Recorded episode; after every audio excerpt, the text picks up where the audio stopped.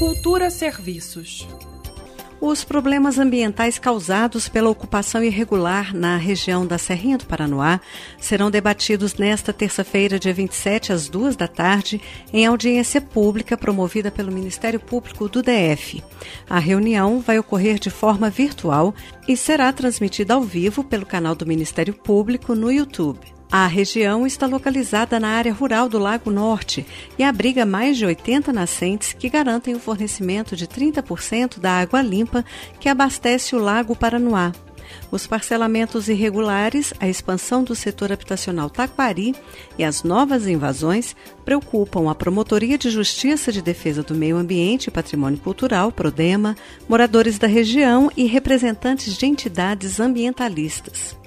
Lembrando então que a audiência pública virtual sobre os impactos e riscos ambientais causados pelas ocupações desordenadas na região da Serrinha do Paranoá vai ocorrer nesta terça-feira, dia 27, às duas da tarde, com transmissão ao vivo pelo canal do Ministério Público no YouTube. Flávia Camarano para a Cultura FM. Cultura FM